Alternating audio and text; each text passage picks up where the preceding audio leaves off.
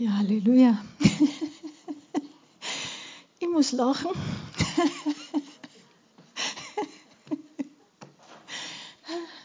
Das, der ganze Lobpreis war jetzt so wunderbar. Das war jetzt die volle Predigt fürs ganze Wochenende und der Abschluss der Auferstehung. Und ich habe nur gedacht, oh, okay, hätten wir uns vielleicht absprechen sollen. Die Sibylle, unsere Pastorin, wird am Sonntag die Auferstehung predigen, aber heute habe ich das Kreuz.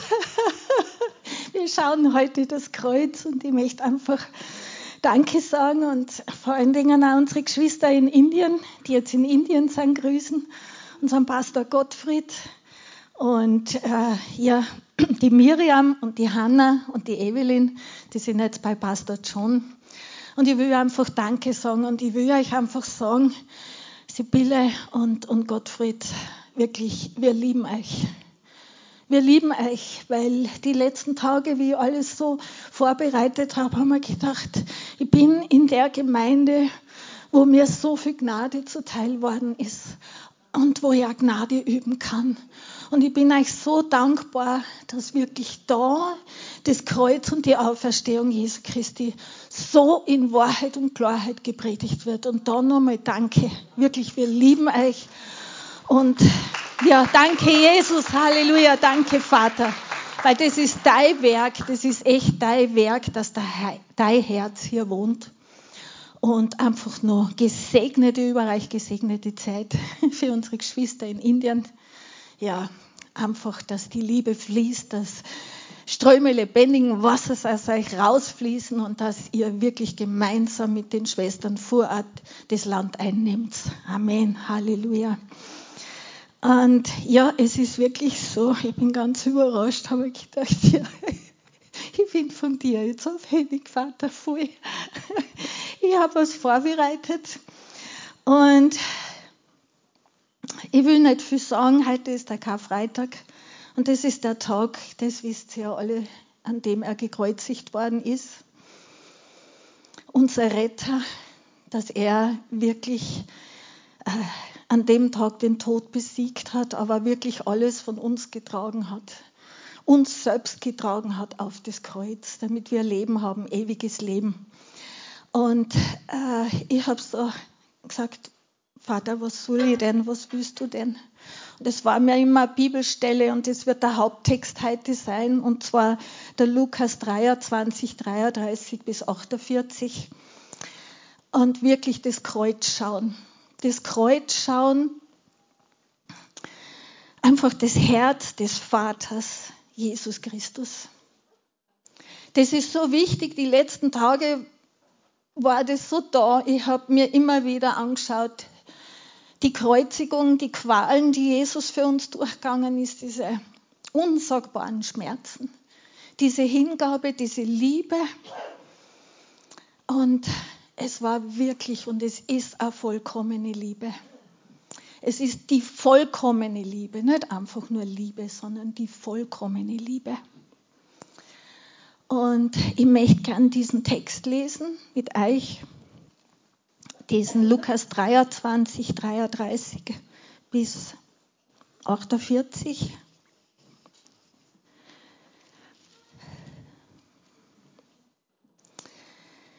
Und als sie an den Ort kamen, der Schädelstätte genannt wird, kreuzigten sie dort ihn und die Übeltäter, den einen zur Rechten, den anderen zur Linken. Jesus aber sprach, Vater, vergib ihnen, denn sie wissen nicht, was sie tun. Sie aber verteilten seine Kleider und warfen das Los darüber. Und das Volk stand und sah zu, es höhnten aber auch die Obersten und sagten, andere hat er gerettet, er rette sich selbst, wenn dieser der Christus Gottes ist, der Auserwählte. Aber auch die Soldaten verspotteten ihn, indem sie hinzutraten, ihm Essig brachten und sagten, wenn du der König der Juden bist, so rette dich selbst. Es war aber auch eine Aufschrift über ihm in griechischen und lateinischen und hebräischen Buchstaben. Dieser ist der König der Juden. Einer der gehängten Übeltäter aber lästerte ihn, bist du nicht der Christus? Rette dich selbst und uns. Der andere aber antwortete und wies ihn zurecht und sprach, auch du fürchtest Gott nicht, da du in demselben Gericht bist? Und wir zwar mit Recht, denn wir empfangen, was unsere Taten wert sind. Dieser aber hat nichts Ungeziemendes getan. Und er sprach, Jesus, gedenke meiner, wenn du in dein Reich kommst. Und er sprach zu ihm, wahrlich, ich sage dir, heute wirst du mit mir im Paradies sein. Und es war schon um die sechste Stunde und es kam eine Finsternis über das ganze Land bis zur neunten Stunde, da sich die Sonne verfinsterte. Der Vorhang des Tempels aber riss mitten entzwei und Jesus rief mit lauter Stimme und sprach, Vater, in deine Hände übergebe ich meinen Geist. Und als er dies gesagt hatte, verschied er. Als aber der Hauptmann sah, was geschah, verherrlichte er Gott und sagte, wirklich, dieser Mensch war gerecht. Und all die Volksmengen, die zu diesem Schauspiel zusammengekommen waren, schlugen sich, als sie sahen, was geschehen war, an die Brust und kehrten zurück. Vater, danke. Danke, Jesus. Wir wollen heute einfach nur auf die schauen. Wir wollen auf das Kreuz schauen, auf den Anfänger und Vollender des Glaubens. Gib uns tiefe geistliche Einsicht. Gib uns tiefe Offenbarungserkenntnis von dem, was du getan hast am Kreuz. Du sagst da in deinem Wort, dass alle Schätze der Erkenntnis und der Weisheit in dir verborgen sind. Sag uns heute diese Schätze. Sag uns diese Schätze der Weisheit und Erkenntnis, von der Liebe, die alle Erkenntnis übersteigt, die in dir ist, Jesus, die du offenbar gemacht hast. Die Liebe, die einfach die Kinder wieder heimbringt zum Vater. Durch dich. Halleluja. Wir lieben dich und wir danken dir. In Jesu Namen. Amen. Amen. Ja, das Kreuz ist so kostbar, dass wir immer wieder, wir feiern jedes Wochenende, feiern wir jeden Sonntag das Abendmahl. Und wir sind so dankbar dafür, stimmt's? Wir sind so dankbar, weil wir das, was Jesus für uns getan hat, nicht aus, dem Blick verlieren.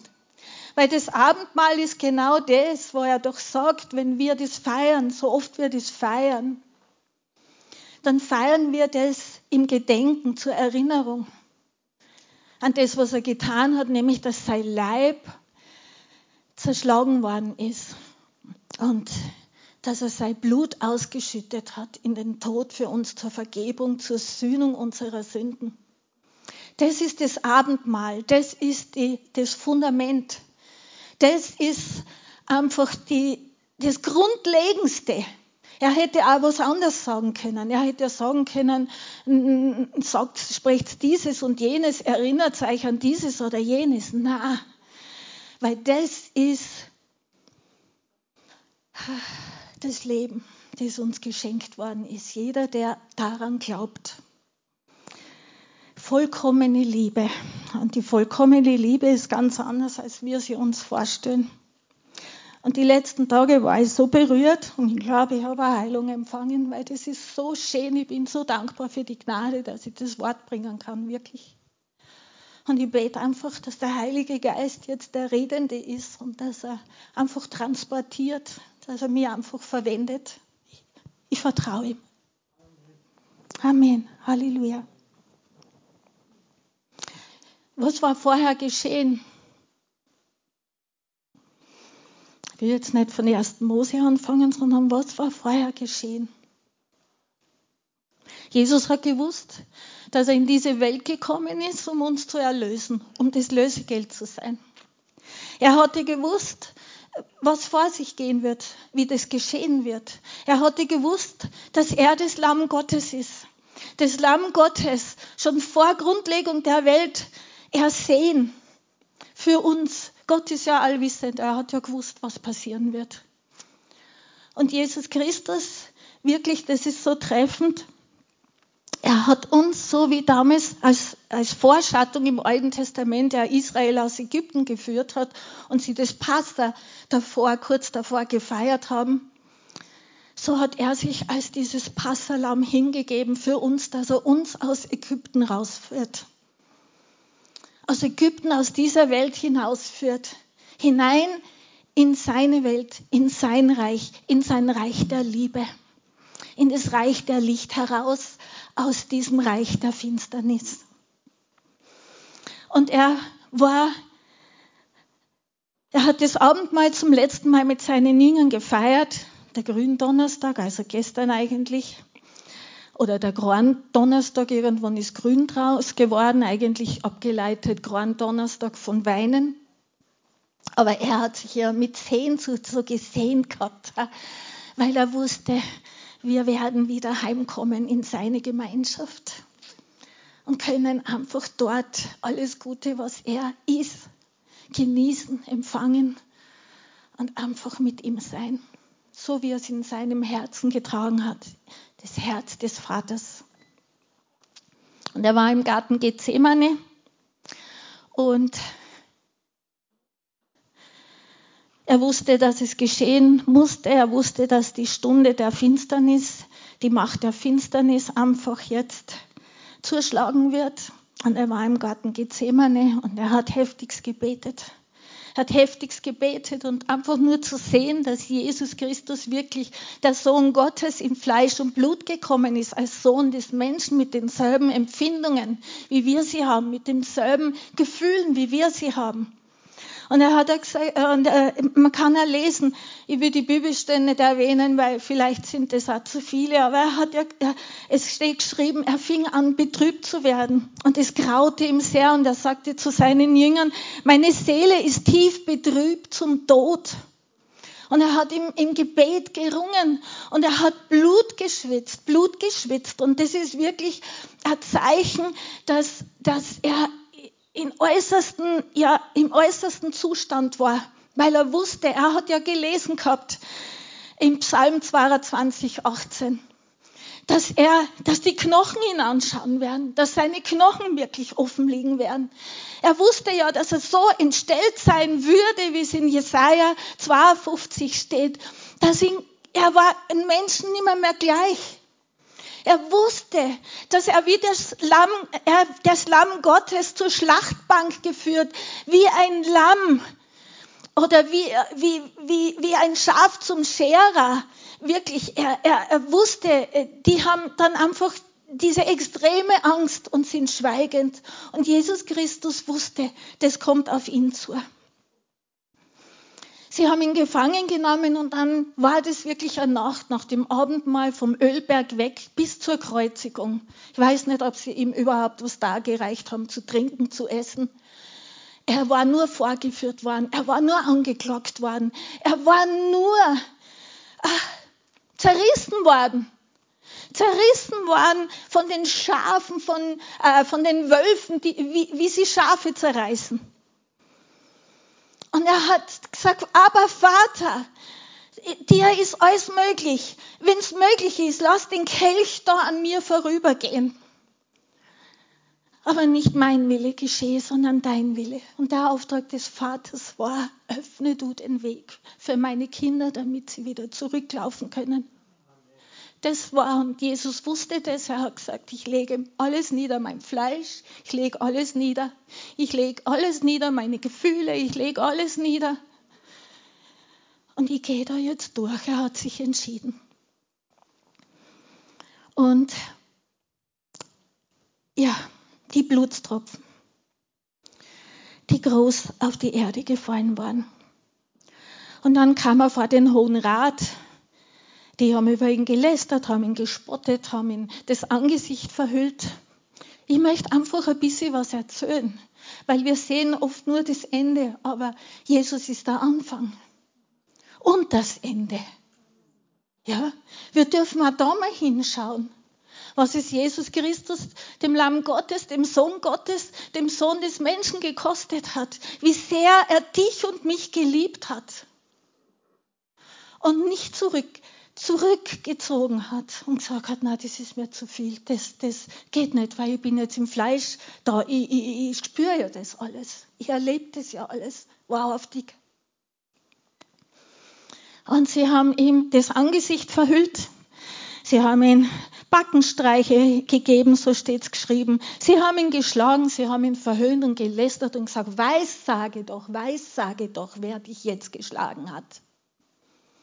Dann ist er den Pilatus ausgeliefert worden, der hat keine Schuld an ihm gefunden. Dann kam er zum Herodes, weil der war gerade in Jerusalem und eigentlich der, der über dieses Gebiet geherrscht hat. Und dort haben sie ihn auch verspottet. Dort haben sie über ihn gespottet, mit Fäusten geschlagen. Sie haben ihn einfach misshandelt, haben ihn ein glänzendes Kleid stets an einer Stelle angezogen. Und weil Jesus nichts gesprochen hat, er schwieg, er gab keine Antwort. Wieder zurück zum Pilatus. Und Pilatus wollte ihn freigeben. Aber das Volk wollte nicht. Die Obersten, die Schriftgelehrten, der Hohenpriester, die Pharisäer, sie wollten nicht. Sie wollten ihn gekreuzigt sehen. Denn er hat ja gesagt, als sie ihn gefragt haben, er hat nicht geantwortet. Außer dass er gesagt hat, von nun an wird der Sohn des Menschen sitzen zur Rechten der Macht Gottes. Das ist in Lukas 22, 69 bis 70. Sie sprachen aber alle, du bist also der Sohn Gottes. Er aber sprach zu ihnen, ihr sagt es, ich bin es. Na, das war dann, das war dann das Ende für sie. Sie haben nach Gründen gesucht, falsche Zeugen äh, gegen ihn auf, auftreten lassen. Aber sie konnten keine Schuld an ihm finden. Konnten sie ja nicht, weil er ist ja das Lamm Gottes ohne Sünde. Makellos und tadellos. Pilatus wollte ihm freigeben, aber das Volk wollte nicht und die Obersten nicht. Und dann hat er seine Hände noch in Unschuld gewaschen, das heißt im Wasser vor der ganzen Volksschar, die geschrien hat, kreuzige ihn, kreuzige ihn, kreuzige ihn.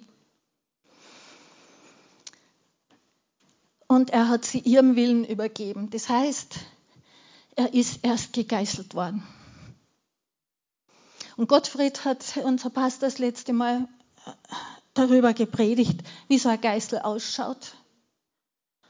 Und ich kann nur sagen, wir, wir können uns das gar nicht vorstellen. Ich habe mir das immer wieder angeguckt, so wie das dargestellt wird, auch in dem Film Passion. Nein, das ist alles noch zu, äh, zu sanft. Da wird nämlich der, derjenige an der Säule gezurrt, dass er sich keinen Millimeter bewegen kann. Völlig entkleidet, nackt. Nicht so wie Jesus dargestellt wird mit dem Tuch. Nein, entblößt, völlig entblößt. Entwürdigt. Völlig ohne Respekt. Verachtet. Er hat ja gesagt, zu den Verbrechern ist er gezählt worden. Dort ist er gegeißelt worden und die Geißeln, die haben die Haut aufgerissen. Und nach der Haut ist es auf die Muskeln gegangen und auf die Sehnen. Teilweise die römische Kriegsknechte, die waren ja so geschult darin, die waren ja so spezialisiert, die wussten, wie sie vorgehen müssen. Sie haben ja Tausende von Menschen gekreuzigt gehabt. Und Jesus ging von einer Qual, von einer Agonie zur anderen. Und er war eine offene, einzig offene Wunde. Er hat geblutet, geblutet, geblutet. Davor, das muss man auch noch erwähnen, ist ihm ja von der römischen Herrscher 600 Mann, die haben ihn eine Dornenkrone aufgesetzt und sie ihm mit einem Rohr in den Schädel reingeschlagen. Weißt du, ist super durchblutet. Was da passiert, können verbluten Menschen können dran sterben. Und da kann man sehen, was für eine Macht in ihm gewirkt hat, das alles durchzustehen. Und dann war er da nach der Geißelung war er gekreuzigt. Und jetzt hängt er an dem Kreuz. Aufgedunsen, geschwollen, unkenntlich, nicht mehr erkennbar als Mensch, blutend. Alles ist aus ihm ausgetreten. Wird er gekreuzigt mit diesen Nägeln in Händen und Füßen, aber nicht in den Händen, wie man es sonst dargestellt kriegt, weil sonst würde die Hände ja durchreißen, das Gewicht des Leibes ja gar nicht tragen können, sondern hier beim, beim Hand, Hand, wie nennt man das, Handgelenk, wo die ganzen Nerven sind, da wird der Nagel reingetrieben, entweder in den Nerv, sorry, ich muss euch das erzählen, weil ich habe geheult da wurde da in den Nerv oder neben dem Nerv reingetrieben. Das heißt Elektroschocks noch und noch. Wer das schon mal erlebt hat, sich einen Ellbogen angeschlagen hat, der weiß, was es bedeutet. Noch und noch, jetzt hängt er dort am Kreuz. Unvorstellbar, was er gelitten hat. Und noch immer ist er bei Bewusstsein, ist er ganz klar. Weil er hat ja gesagt, der Vater liebt mich, weil ich mein Leben lasse und es wieder nehme. Niemand hat die Vollmacht, mein Leben zu nehmen, außer mir selbst. Jetzt hängt er dort am Kreuz. An dieser Schädelstätte, Schädel, schaut aus wie ein Schädel. Und ich sage auch, und ich glaube, unser Gott, äh, Pastor Gottfried hat ja auch gepredigt, da ist der Schlange wirklich der Kopf zermalmt worden. Amen. und er hängt dort in diesem Schmerz und jedes Mal, wenn er atmen will, muss er sich praktisch aufstemmen, damit die Lunge Luft kriegt.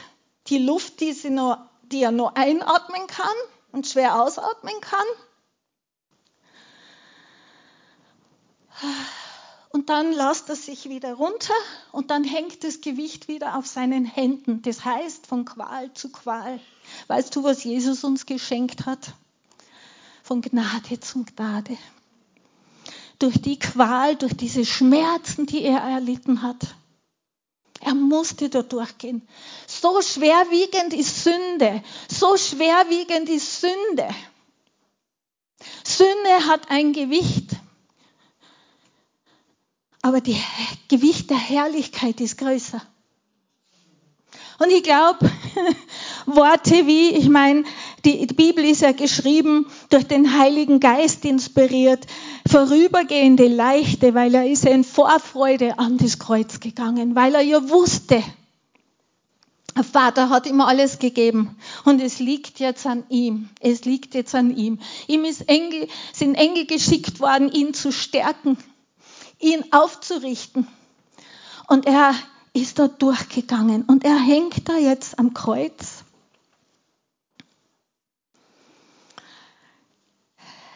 Gefoltert,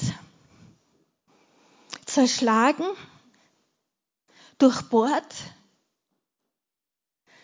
und sagt, Vater, vergib ihnen, denn sie wissen nicht, was sie tun. Stell dir das vor. Unfassbar. Unfassbar. Das ist die Liebe unseres Retters. Unfassbar. Und er sagt, Vater, vergib ihnen, denn sie wissen nicht, was sie tun. Sie wissen nicht, heißt es, dass sie unschuldig sind? Na. Aber weißt, das ist wie mit einer Münze. Die eine Seite ist Schuld und die andere Seite ist Unwissenheit, denn über sie war Decke gelegt. Das kann man in Römer 11 lesen. Sie waren geschlagen mit dem Geist der Blindheit, damit das Heil der Juden zu den Nationen käme. Sie haben es wirklich nicht, sie haben es auch nicht gecheckt. Also kann man sagen, die andere Seite der Münze, äh, die Planerfüllung Gottes. Weißt du, und auch heute, wenn wir Dinge sehen, wir glauben oft zu wissen, wie Gott ist.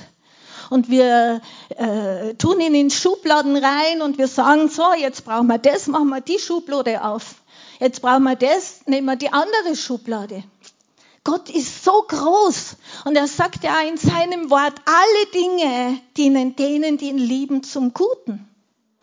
wissen wir, wie der Plan Gottes ist. Jesus hat nicht gejammert und er hat nicht geklagt am Kreuz.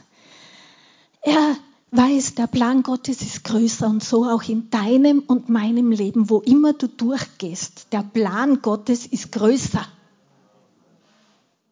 Ja.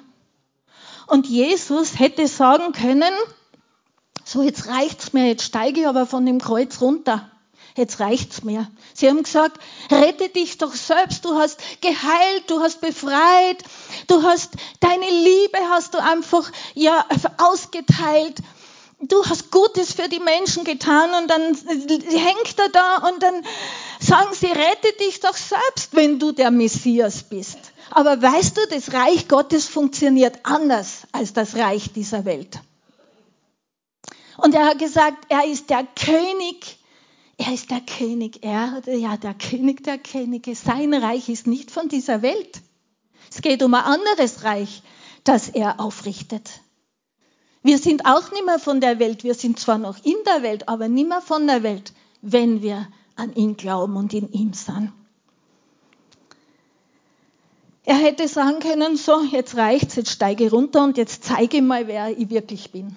Er hätte sagen können, Vater, schick mir zwölf Legionen Engeln. Es langt jetzt, die Schmerzen sind unerträglich.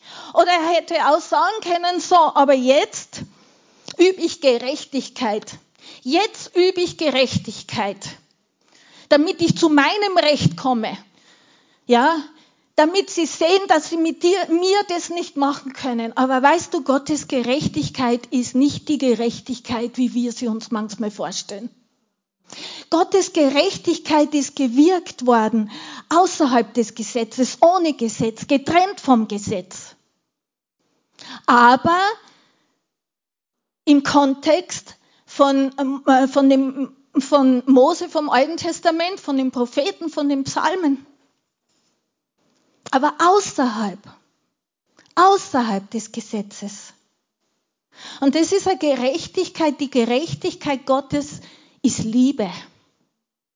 Die Gerechtigkeit Gottes ist Barmherzigkeit. Die Gerechtigkeit Gottes ist Gnade. Die Gerechtigkeit Gottes ist Güte. Denn wie soll denn der Mensch umkehren? Wie soll er denn umkehren, wenn er die Güte Gottes nicht hört und erfährt? Wie soll er denn umkehren? Weißt du, das ist nicht diese Vergebung, die Jesus Christus gegeben hat. Ja, jetzt vergebe ich dir, aber mit dir will ich nichts mehr zu tun haben. Ich schaue dich nicht mehr, mehr an, aber ich vergib dir. Ich sehe, okay, ich vergib dir. Hauptsache das, ich habe meinen Teil getan. Nein, diese Vergebung Wow, die ist tiefwirkend, die ist tiefgreifend, die Vergebung hat alles gegeben. Das ist eine Vergebung, das ist die Gerechtigkeit Gottes, die die Sünde nicht anrechnet, die das Böse nicht anrechnet, die nicht auf das Irre schaut, die Liebe, die alles vergibt und alles erduldet und alles erträgt und langmütig ist sich nicht aufbläht, sondern er hat sich erniedrigt. Er kam erniedrigt. Er hat alles im Himmel gelassen, all die Attribute. Er kam als Mensch, er kam als Knecht, um zu dienen. Diese Gerechtigkeit ist eine andere. Um zu sprechen, ich vergebe ihnen, Vater, vergib ihnen. Jesus wirklich hat den Weg freigemacht. Er hat für die, die ihn gefoltert haben, für die, die ihn gegeißelt und ans Kreuz geschlagen haben, die ihn gemartert haben, hat er die Himmelsleiter ausgerollt auf die Erde. Weil nur so finden die Menschen den Weg durch Jesus Christus, sein Fleisch, sein Kreuz, zum Vater in den Himmel. Nur so. Nicht anders. Und ich glaube, da kann jeder ein Zeugnis davon erzählen. Und das Interessante ist, ich habe da von der Schwester Faustina was gefunden und das fand ich so stark, weil Jesus hat geschwiegen, er hat geschwiegen. Wie ein Lamm, das zur Schlachtung geführt wird. Und sie hat Folgendes geschrieben. Wir sind es gewohnt, auf Sprache zu reagieren oder Situationen und meinen immer gleich antworten zu müssen, ohne darauf zu achten, ob es Gottes Wille ist, dass wir reden. Eine schweigsame Seele ist stark. Alle Widerwärtigkeiten schaden ihr nicht, wenn sie im Schweigen ausharrt. Haben wir nicht das Wort gekriegt? Freue dich alle Zeit, freue dich. Ja, wenn du in mancherlei Prüfungen bist, ja, denn die Bewährung deines Glaubens bewirkt Ausharren und das Ausharren aber hat ein vollkommenes Werk, damit du in nichts Mangel hast, sondern vollkommen und vollendet darin wirst. Und das war Jesus Christus.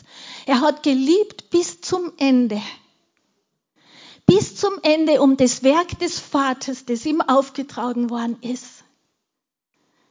So sehr hat er geliebt, zu vollbringen. Eine schweigsame Seele ist stark. Alle Widerwärtigkeiten schaden ihr nicht, wenn sie im Schweigen ausharrt. Eine schweigsame Seele ist fähig, sich mit Gott aufs innigste zu verbinden. Und ich dachte mir, wow. Das war wie eine Antwort für mich, für diese übernatürliche Kraft, die Jesus Christus da offenbar gemacht hat, die Kraft Gottes. Und immer wieder spricht Gott auch zu uns. Durch Umkehr zu Gott und durch Ruhe werdet ihr gerettet. In Stillsein und in Vertrauen ist eure Stärke. Jesaja 30, 15. Er sagt in Umkehr, die Hinkehr, die Umkehr zu Gott, auf ihn zu schauen, zu wissen, er hat den Plan. Wir wollen ihm vertrauen. Halleluja. Unfassbar, ne? Unfassbar. Und da möchte ich uns einfach alle aufrufen, weil Jesus hat gesagt, Gott hat gesagt, wir sind Miterben Jesu Christi. Wir sind Erben Gottes und Miterben Jesu Christi. Miterben, wenn wir wirklich mitleiden, damit wir mit ihm auch verherrlicht werden. Und in dieser Schau habe ich das so begonnen zu verstehen, was er damit meint. Vergeben auch, wenn du sagst, der verdient es nicht. Aber weißt du, Jesus hat das nicht gesagt. Er hat keinen Vorwurf gemacht, er hat nicht angeklagt, er hat gar nichts gemacht, sondern er hat einfach nur vergeben. Weil er gewusst hat, das wird Frucht hervorbringen. Er hat gewusst, da wird das Leben freigesetzt. Diese Vergebung, darin ist die Kraft zu leiden für Ungerechtigkeiten, zu leiden für die Schläge, die du empfängst, zu leiden für den Spott, den manche Leute sagen, zu leiden für das, was Menschen hinter deinem Rücken sprechen. Und ich glaube, wir brauchen das Kreuz so sehr. So sehr brauchen wir das. Wenn wir das verstehen und Vater, das kannst nur du durch deinen Geist wirken. Wenn wir das verstehen, dann ist es so eine Transformation in unserem Herzen. So zu lieben wie Jesus Christus. So zu lieben wie er. Dazu sind wir berufen. Dazu hat er uns erschaffen, zu seiner ewigen Herrlichkeit. Halleluja. Es gäbe so viel zu sagen. So viel gäbe es zu sagen. Ich glaube, da könnte man gar nicht aufhören, wenn man nur das Kreuz betrachten, das Kreuz betrachten. Da ist so viel Weisheit drin und so viel Erkenntnis, dass sich wirklich der ganze Himmel mit seiner ganzen Fülle auftut, mit all den Schätzen, die darin enthalten sind für uns. So sehr sind wir geliebt. Das Kreuz ist die Kraft Gottes. Das Kreuz ist die Kraft Gottes zum Heil für uns täglich. Nicht nur zur Errettung, zur ewigen Errettung, sondern täglich. Egal was ist, das Kreuz ist die Kraft. Darin, daran, darin hat uns Jesus Christus erwiesen, was das bedeutet, in seiner Kraft zu wandeln. In seiner Kraft zu wandeln. Also er hängt an dem Kreuz eine einzig offene Wunde, vielleicht sogar Wirbelsäule nur auf an diesem Kreuz und sagt, ich vergebe, Vater, vergib du ihnen, sie wissen nicht, was sie tun, weil Gott hat einen größeren Plan gehabt. Sie haben versucht, ihn so oft umzubringen, es war nicht gelungen. Aber da hat er gewusst, das ist der, hoppla, der richtige Ort und der richtige Zeitpunkt für mich. Ja, an diesem Kreuz um die Menschheit zu erlösen. Viele Zettel, Halleluja. Aber danke, Heiliger Geist, du machst. Halleluja. Das ist der Zeitpunkt und der richtige Ort.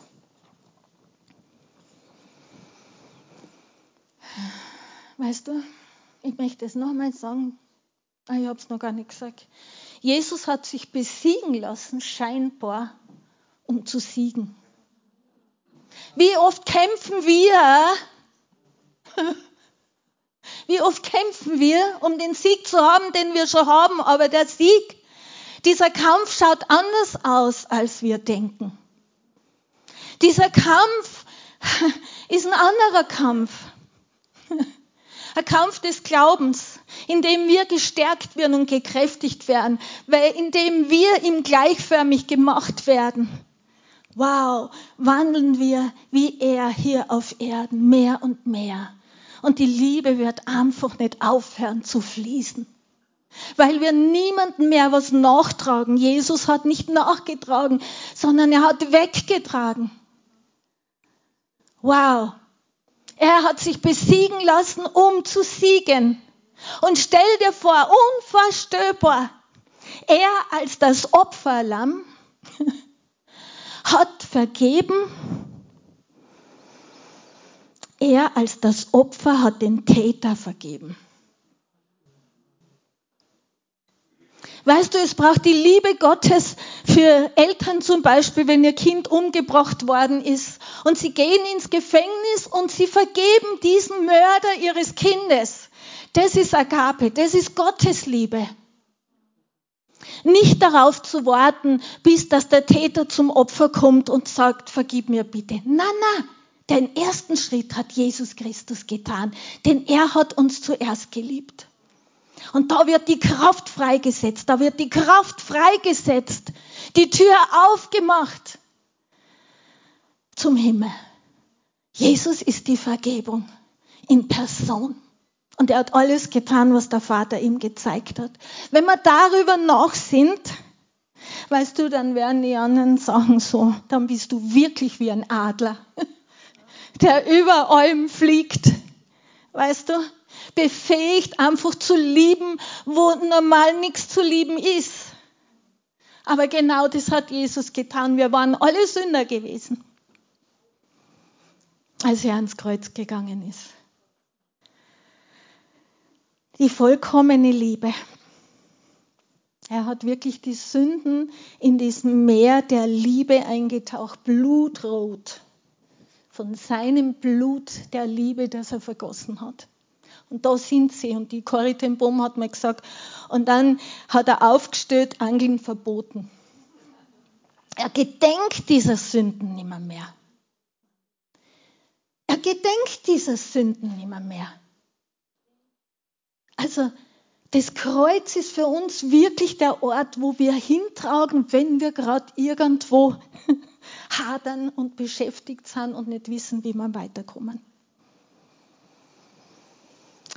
So, jetzt bin ich noch immer beim Kreuz. Aber da hat es ja noch kein Ende. Weißt du, das, was er getan hat, was er gesprochen hat, in diesen Augenblicken, in diesen Jahrstunden waren das ja. Stunden waren das. Und ich möchte eins dazu sagen, dass das ja, nachdem ich nehme das gleich vorweg, die Juden haben ja den Sabbat gefeiert. Sie wollten niemanden am Kreuz hängen lassen. Aber eins kann ich sagen, die römischen Kriegsknechte, die wussten, wie man kreuzigt. Die haben bestimmen können, ob der Mensch sechs Stunden lebt oder sechs Tage. So lang hat es dauern können. Was für eine Gnade, dass Jesus Christus gekreuzigt worden ist, nämlich für die Verbrecher, die mit ihm gehangen waren. Und der eine, der schaut ihn an, einer der gehängten Übeltäter. Ja, der eine lästert ihn und der andere sagt, fürchtest du Gott nicht? Du bist doch im selben Gericht. Wieso weiß er, dass er im Gericht ist? Weißt du, wenn jemand Vergebung ausspricht, nachher weißt du, du wärst verurteilt worden. So kann ich mir das nur vorstellen. Er hat eine Offenbarung von Gott gehabt. Er hat eine Offenbarung davon gehabt, dass ohne seine Vergebung wir ins Gericht kommen. Und er war ja schon gerichtet. Er war am Kreuz gehangen. Er sagt, ja, uns zu Recht. Aber er hat doch nichts Unrechtes getan. Und dann spricht er zu ihm noch, Jesus, gedenke meiner, wenn, ich, wenn du in dein Reich kommst, wenn du deine Königsherrschaft antrittst. Er hat ihn erkannt und er hat ihn um Erbarmen gebeten. Denk, gedenke meiner, wenn du deine Königsherrschaft antrittst. Und das hat mir so gezeigt, Vergebung lässt dich umkehren. Vergebung lässt dich erkennen, Verstehst, Vergebung, wenn den Feinden vergeben wird, so wie in der Bibel steht, werden Feuer, Feuerkohlen auf dem Haupt gesammelt. Das heißt, der Mensch wird beschämt und er ist auf einmal bloßgestellt. Er weiß darum. Er weiß darum. Also in der Umkehr, in dieser Offenbarungserkenntnis bittet er ihn um Erbarmen. Und was sagt Jesus? Na, na, na, na, na, na. Ganzes Leben lang warst du Sünder für einen religiösen Geist unvorstellbar, für einen frommen Christen unvorstellbar, der getan hat und gute Werke getan hat. Und, und Jesus sagt nicht, aber, na, na, na, jetzt wollen wir erstmal aufzählen, was du dein Leben lang getan hast. Er sagt, heute noch wirst du mit mir im Paradies sein. Weißt du, und das sagt er auch zu dir. Er sagt nicht, du musst erst dieses erledigen, jenes erledigen und dann schauen wir mal weiter und wenn du dann gut genug bist, dann reden wir drüber. Heute noch hat er gesagt. Heute noch. Wer an ihn glaubt, jetzt ist der Zeitpunkt. Jetzt. Heute ist der Tag des Heils. Heute sind die Ketten gesprengt. Heute ist der Fluch gebrochen. Heute ist dir Heilung geworden. Heute ist dir Freiheit geworden. Heute bist du einfach, Halleluja, aus der Knechtschaft der Todesfurcht befreit worden. Heute ist der Zeitpunkt. Der da vergibt die Sünde und der da heilt deine Krankheiten. Heute noch. Nicht morgen oder übermorgen oder sonst irgendwo. Heute, sagt Jesus. Heute noch. Dem, der glaubt. Dem, der glaubt. Und es war die sechste Stunde, Stunde des Menschen und die neunte Stunde, die Stunde der Entscheidung. Die Frage ist, wie entscheidest du dich?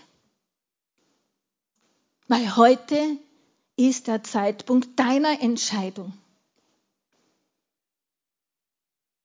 Und der Tempel der Vorhang ist zerrissen. Das Herz Jesu ist wirklich zerrissen, förmlich.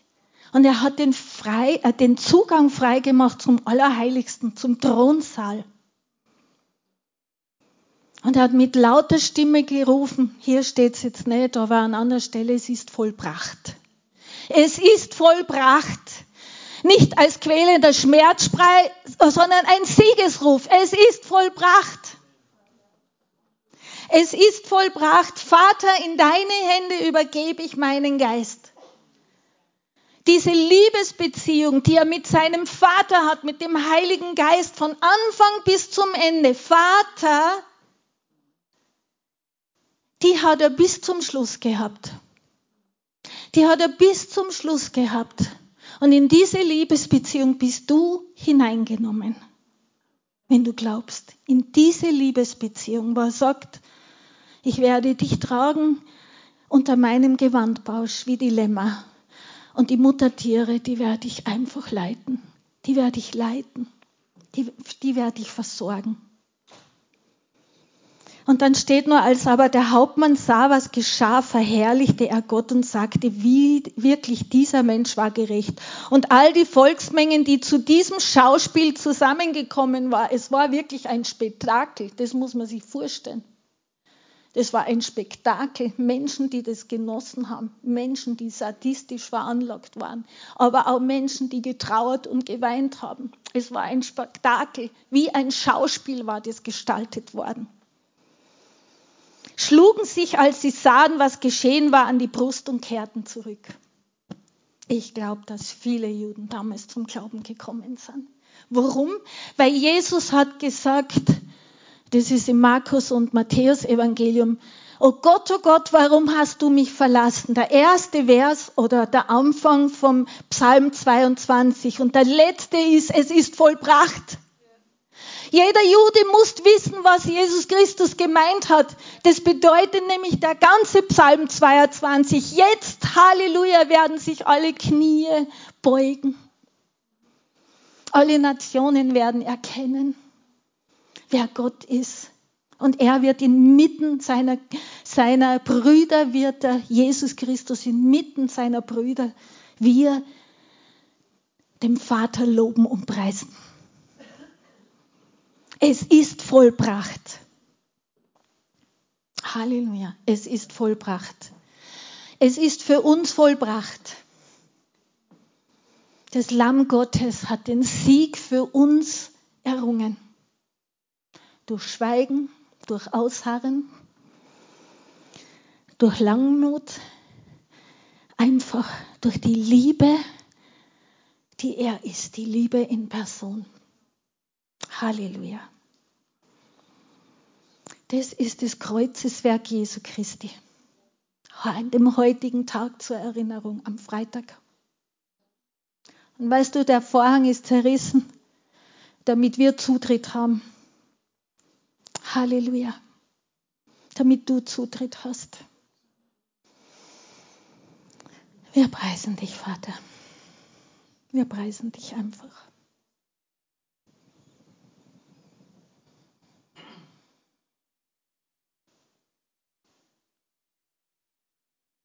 Es ist wert, darüber nachzusinnen. Wir strecken uns so oft aus nach Dingen, die unserem Fleisch gut tun sollten. Ich bin ganz ehrlich. Aber er hat was anderes für uns bereitet. Wir sind Söhne und Töchter Gottes. Und wenn du es noch nicht bist, entscheide dich heute. Entscheide dich heute. Er will dich. Er hat dich erschaffen. Und das ist der einzige Ort, wo du zur Ruhe kommst. Der einzige Ort, wo du ewiges Leben kriegst. Der einzige Ort, wo Versorgung fließt. Der einzige Ort, wo du das in Anspruch nehmen kannst, was Jesus für dich und für mich getan hat. Wie entscheidest du dich? Vielleicht ist ja jemand da und hat sich noch nicht entschieden. Aber der Vater sagt, ich will dich, mein geliebtes Kind, zurückhaben. Ich will nicht, dass du mit einem verwaisten Herzen in dieser Welt umherlaufst und denkst, du musst dich bemühen und anstrengen, ja, um irgendwas zu erreichen. Na, das will ich nicht. Ich will, dass ich dein Versorger sein darf, dass ich der Vater sein darf, der ich sein möchte. So wie ich Vater war für Jesus Christus und so wie ich ihn geliebt habe und liebe, liebe ich dich. Liebe ich dich. Die Liebe gibt es nur an diesem Ort. Alles andere ist nicht die Liebe, wie Gott uns liebt. Da darfst du als Kind auch mal fallen, darfst du mal straucheln, darfst du mal Fehler machen. Weißt du, er richtet dich immer auf, weil er wird alles in seinen Plan einbinden. Aber diese Liebe hat nur einer für dich. Und das ist Gott, der Vater, Sohn und der Heilige Geist. Jesus Christus am Kreuz, für dich gestorben und in zwei Tagen auferstanden. Zur Erinnerung. Halleluja. Danke, Vater. Wir wollen jetzt das Abendmahl austeilen und wir wollen es dann gemeinsam, wir wollen aufeinander warten und es gemeinsam einnehmen, wirklich in, in diesem Bewusstsein und in diesen Gedanken, was er für uns getan hat. Ja, danke. Durch das Kreuz können wir deine Gnade sehen. Da hast du alles hingegeben. Und wir wollen jetzt von dir essen und trinken, von deinem Fleisch und deinem Blut. Du sagst, darin ist das Leben. Und darin ist auch das Licht. Und so wie du sagst, das Licht, Halleluja, das kann keine Finsternis erfassen. Das Licht leuchtet in der Finsternis. Wir danken dir, dass du das Werk vollbracht hast. Wir danken dir, dass du dein Leib zerschlagen hast lassen und durchbohren hast lassen für unsere Sünden und Vergehungen. Wir danken dir, dass die Straf auf dir gelegen ist. Der Lohn der Sünde, der Tod. Wir danken dir, dass das Gericht, das Zorngericht Gottes du getragen hast so dass wir in die Freiheit entlassen wurden, in die Freiheit von deiner Liebe umarmt zu sein, von deiner Liebe einfach umarmt zu sein und getragen zu sein, unser Leben lang. Danke dir. Und danke auch für das Blut, Halleluja, für das Blut, mit dem du uns reingewaschen hast. Reingewaschen hast und dass wir von dem Blut des neuen Bundes trinken können dass wir gerecht vor dir stehen können. Gerecht. Und wir danken dir so sehr, dass du wirklich, Halleluja, alles vollbracht hast, dass du uns durch deine Striemen geheilt hast. Durch deine Striemen hast du uns geheilt. Du hast uns ganz gemacht in dir. Und wir danken dir für dieses wunderbare Werk. Wir lieben dich. Wir loben dich. Und danke, dass du unser Leben bist. Es gehört dir. Unser Leben gehört dir. Amen.